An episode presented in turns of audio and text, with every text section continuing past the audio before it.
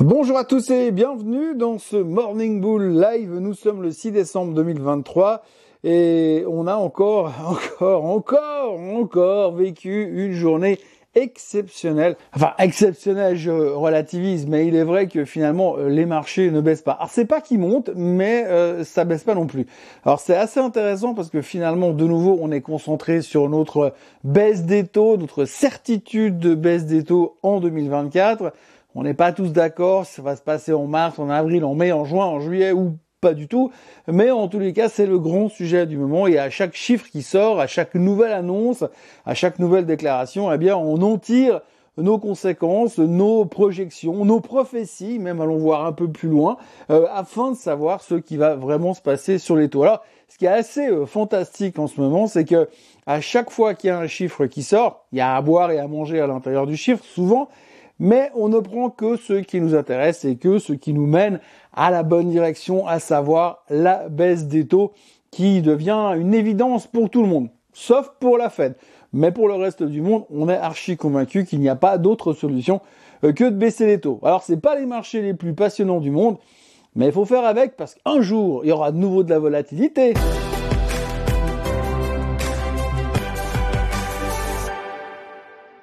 Donc, si l'on reprend les choses dans l'ordre, eh bien, on a eu hier les JOLTS. Alors ça, c'est le résumé du marché de la veille. Hier, on a eu les JOLTS. Hein. C'est le nombre de jobs qui sont disponibles sur le marché de l'emploi aux États-Unis. Alors, on avait des attentes autour de 9,3 millions d'emplois disponibles sur le marché. C'est sorti à 8,73. Donc nettement, nettement, nettement en dessous des attentes, ce qui veut dire qu'il y a quand même 600 000 jobs de moins disponibles sur le marché aux États-Unis. Alors évidemment, pas besoin d'avoir fait des grandes études, pas besoin d'être ingénieur thermonucléaire pour comprendre que finalement, eh bien, c'est exactement ce que le marché voulait voir. Exactement ce qu'on veut voir, c'est un affaiblissement du marché de l'emploi afin que Monsieur Powell n'ait pas d'autre solution que de nous baisser ses taux, ça perd l'hypopète. Alors je vous préviens tout de suite, Powell n'est pas venu à la télé hier soir en catastrophe pour annoncer une baisse des taux parce que les JOLTS étaient sortis 600 000 en dessous de ce qu'on attendait. Mais néanmoins, c'est un indice de plus qui nous amène en direction euh, d'une baisse des taux aux États-Unis l'année prochaine. Le marché a donc euh, réagi en accord avec cette nouvelle et immédiatement, eh bien, ils ont acheté sept titres, les Magnificent Seven, parce qu'aujourd'hui, on sait qu'une ultra concentration du portefeuille basée uniquement sur ces sept actions-là allait forcément nous sauver la vie pour la performance de nos portefeuilles pour les 35 prochaines années. Alors oui, bien sûr, j'ironise, bien sûr, j'exagère, mais force est de constater qu'effectivement, aujourd'hui, on reprend euh, de nouveau les mêmes, les mêmes qui nous ont fait tirer le marché en 2023 et probablement les mêmes qui vont nous diriger le marché en 2024, dans un sens ou dans l'autre. Enfin, pour l'instant, il est évident que le sens que l'on attend, c'est la hausse, puisque, eh bien, les taux vont baisser, blablabla, on connaît l'histoire. C'est assez marrant parce qu'aujourd'hui, on a ce scénario qui est écrit, qui est dessiné depuis euh, des mois maintenant, enfin pas des mois, des semaines, puisque c'est vraiment depuis le 1er novembre qu'on a commencé à s'inspirer de, cette, euh, de cet objectif. Et aujourd'hui, on sait que les taux vont baisser l'année prochaine et c'est là-dessus qu'on a basé tout le rebond. Alors là, on a repris quasiment, on va aller 10% depuis les plus bas. Puis on se dit, bah maintenant, on attend juste la confirmation officielle que les taux vont baisser ou que la Banque centrale a l'intention de les baisser pour faire le prochain rallye ou alors le champ du cygne. Alors c'est la grande question qu'il faut se poser aujourd'hui. Qu'est-ce qui est déjà pricé dans cette, ce bull market dans lequel nous sommes et cette espèce d'euphorie dans laquelle nous sommes depuis le 1er novembre? Eh bien, il est pricé simplement que le cycle de hausse des taux est terminé, que les taux vont baisser à un moment donné en 2024, contrairement à ce que nous ont lancé les banques centrales un peu au travers de la planète, et que à partir de là, l'économie doit ralentir, mais elle va ralentir juste suffisamment pour faire un soft landing, et à ce moment-là, la Fed baissant les taux, les banques centrales baissant les taux, l'économie va repartir comme en 40, on va avoir le plein emploi, ça va rigoler, j'ose même pas vous dire comment ça va rigoler.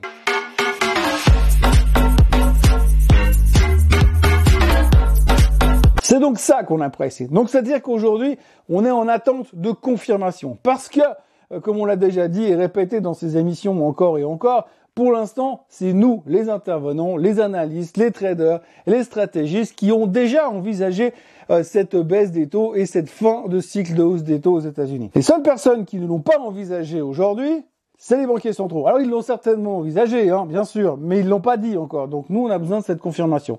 Alors la prochaine confirmation qu'on pourra avoir de manière officielle, c'est probablement le discours de la fête de mercredi soir la semaine prochaine. Mais pour l'instant, comme il nous reste encore quelques jours avant d'être un mercredi soir la semaine prochaine, eh bien, on se raccroche à ce qu'on a hier soir. On s'est raccroché aux jolts.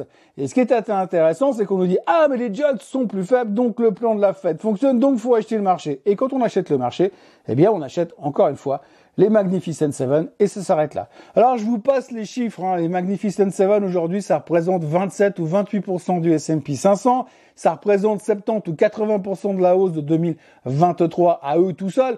Autant vous dire que si on n'avait pas ces sept titres-là, on se traînerait lamentablement comme le marché suisse. Bref, finalement, sans ça, eh ben, on ne sait pas où on va. Alors, ce qui est assez impressionnant, c'est qu'aujourd'hui, la valorisation de ces Magnificent Seven n'est plus aussi cadeau qu'il l'eût été.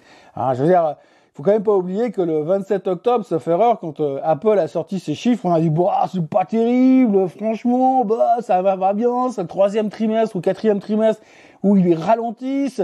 Hmm, les gens ils ont pas vraiment de nouveaux produits à racheter, c'est pas terrible. Bah Apple c'est caca. Bah Apple euh, ils viennent de repasser la barre des 3000 milliards de capitalisation boursière. Bref, ça tire dans tous les sens. Je vous passe le dessin de Microsoft. Tout va bien chez les Magnificent Seven. Si vous avez de l'argent à investir, Magnificent Seven, Magnificent Seven, Magnificent Seven. Vous le dites cette fois et vous gagnez à tous les coups. Alors bien évidemment, j'ironise, euh, j'exagère, mais force est de constater qu'à chaque fois qu'on a un rebond, on se, se repositionne là-dessus. On le voit très bien hier. Le Nasdaq montait légèrement grâce au Magnificent Seven. Le S&P 500 était légèrement en baisse parce qu'il n'y avait pas assez de hausse dans les Magnificent Seven, et comme ils sont pas tous dans le Dow Jones, eh ben forcément le Dow Jones était en baisse. Donc c'est ce qu'il faut retenir aujourd'hui, c'est qu'on a un optimisme qui se transforme par des achats sur la techno américaine, parce qu'il n'y a plus que la techno américaine, il n'y a plus que ça qui intéresse les gens. Il faut même pas leur parler de value, faut même pas leur parler de dividendes. C'est la seule chose qui les intéresse, c'est d'acheter de la tech, parce que la tech c'est facile. Parce que la tech aujourd'hui c'est l'intelligence artificielle, et que l'intelligence artificielle c'est bien. Et puisque c'est bien, eh bien, ça nous amène sans transition à l'annonce comme quoi la société d'intelligence artificielle de monsieur Elon Musk, oui, parce qu'il a une société d'intelligence artificielle, va lever là tout de suite tout soudain un milliard de dollars. Alors c'est aussi un truc qui est assez fascinant, hein, c'est qu'à l'époque les nouvelles, les startups, les boîtes qui se développaient, ils demandaient 100 millions, c'était déjà beaucoup. Puis 150 ou 200 millions plus tard, ils faisaient un deuxième round. Mais maintenant, on demande un milliard. C'est vrai que ça fait quand même vachement plus classe. Bonjour, monsieur le banquier. Vous voulez emprunter combien? Ah bah, écoutez, moi je pense qu'un milliard, c'est bien pour commencer. Bon, en gros, voilà. Monsieur Elon Musk va emprunter un milliard pour sa start-up d'intelligence artificielle. Donc voilà, hein, l'avenir est rose, intelligence artificielle, intelligence artificielle, intelligence artificielle. Pour l'instant, ça nous tire le marché dans tous les sens. Ça nous pousse des valorisations assez impressionnantes puisque faut pas oublier non plus qu'aujourd'hui, on est incapable de nous dire ce qui va se passer la semaine prochaine. Par contre, on sait déjà que l'intelligence artificielle va générer des revenus phénoménaux pour Nvidia, pour Microsoft, pour Apple, pour Google, pour, pour peu importe tout ce qui est lié à l'intelligence artificielle jusqu'à 2030. Facile. Par contre, la semaine prochaine, on n'est pas très sûr. Mais par contre, pour les sept prochaines années, là, on est, on est au point, il n'y a pas de souci, on maîtrise le sujet. Donc voilà, tout ça pour vous dire qu'aujourd'hui, eh bien, on est dans un marché qui est extrêmement optimiste, qui a fait preuve d'une résilience. Ça, c'est le mot de 2023, c'est résilience. C'est-à-dire qu'on ne veut pas vraiment baisser. parce que le marché, il monte pas vraiment. Si vous regardez les indices depuis quelques jours, il est là, oh, le marché va bien, le marché va bien, ils vont baisser les taux, mais il n'y a plus vraiment de liquidité pour faire monter le marché non plus. Alors, on dit un marché qui ne monte pas est un marché qui baisse. Tout comme on dit, un marché qui ne baisse pas est un marché qui monte. Mais enfin, pour l'instant, on a l'impression que ça reste un petit peu capé et qu'on attend le nouveau, la nouvelle nouvelle qui nous permettra de dire c'est bon cette fois, on peut y aller. Alors la question c'est la semaine prochaine, si Monsieur Powell euh, change son fusil d'épaule, ce qui m'étonnerait, et nous annonce euh, que potentiellement, eh bien, euh, il pourrait envisager une, une baisse des taux en 2024, est-ce que le marché va saluer la chose ou est-ce que le marché va se dire ah bah c'est bon, nous on a déjà tout pressé, faut tout vendre. Bref, difficile à dire pour l'instant. En tous les cas, il y a une confiance dans le marché qui est absolument exceptionnelle, qui fait que pour l'instant, ça monte pas vraiment, mais en tous les cas, ça veut pas baisser. Dans les nouvelles du jour, on va commencer par annoncer que Moody's a downgradé la note de crédit de la Chine. Donc euh, voilà, ça c'est pas une bonne nouvelle. Mais en même temps, quand Moody's arrive en général pour downgrader les notes, euh, les ratings de crédit d'un pays, généralement c'est un peu le fond de la tasse, ce qui correspondrait assez bien à ce qui se passe pour la Chine aujourd'hui, puisque plus personne veut être dedans donc en étant contrariant, c'est peut-être le moment de commencer à en racheter un, petit, tout petit peu. Ça, ça reste une suggestion. Le pétrole qui est à 72,30 et des poussières. Les Russes hier ont annoncé qu'il pourrait y avoir encore plus de coupes de production l'année prochaine. Et pendant un moment, le pétrole est reparti à la hausse, mais il est rapidement redescendu sur les septembre de 34. Pour l'instant, plus personne n'en veut. Et on est en train de dire que l'année prochaine, plus personne va consommer du pétrole, probablement parce que tout le monde va rouler en voiture électrique, qui est fort probable, puisque quand on voit non seulement l'arrivée du Cybertruck, mais également les bons chiffres de NIO hier, on peut se dire que finalement tout le monde est en train de passer à l'électrique et que c'est une superbe euh, bonne nouvelle. Reste juste à savoir où est-ce qu'on va trouver l'électricité pour tout ce petit monde. L'or ne monte plus, on est à 2040 ce matin, il nous a fait une belle frayeur, un bel envolage l'autre jour, mais pour l'instant, ça ne bouge plus, à suivre attentivement. Et puis le Bitcoin, lui, par contre, il continue 44 000 dollars ce matin, c'est facile. Les volumes de trading ont littéralement explosé, entre autres chez Robinhood. Ils annoncent plus 75% de volume euh, sur le Bitcoin depuis quelques jours. Euh, tout le monde est chaud patate dessus. Hein. donc là, on a 44 000. Évidemment qu'on va aller au plus haut de tous les temps. Et puis alors, Bloomberg euh, n'a pas renoncé puisque hier, ils ont déjà publié un article pour dire le Bitcoin va à 500 000 parce qu'on est dans un super cycle. Un super cycle sur le Bitcoin.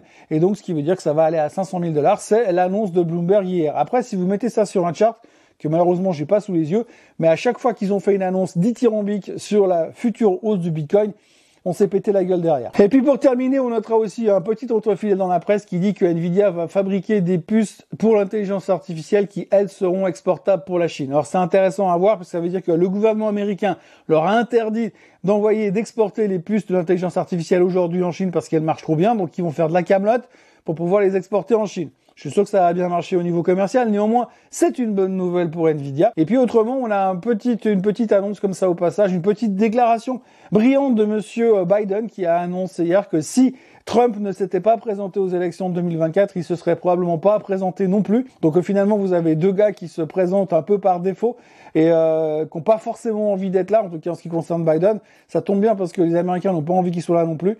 De l'autre côté, on a Trump qui a bien des chances d'être en prison l'année prochaine. Résultat, on ne sait pas trop comment ça va se terminer, mais une chose est sûre, c'est que la politique américaine l'année prochaine, ce sera euh, passionnant, presque aussi passionnant que le nombre de ministres du gouvernement Macron qui ont déjà été mis en examen depuis deux ans. Voilà, aujourd'hui, en termes de chiffres économiques, on aura le trade balance aux États-Unis. Généralement, on s'en fout pas mal.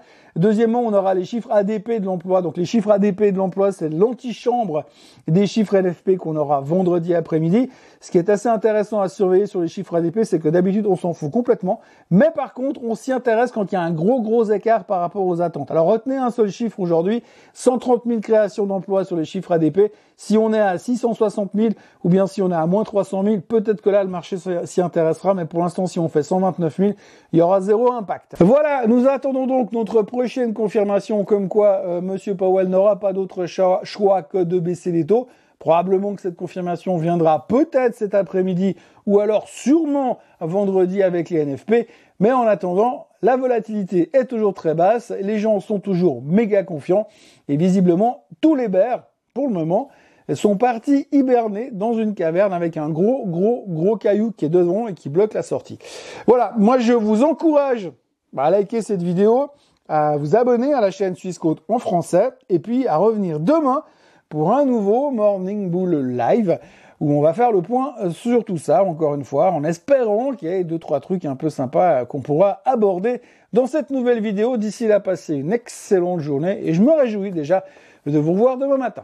Bye bye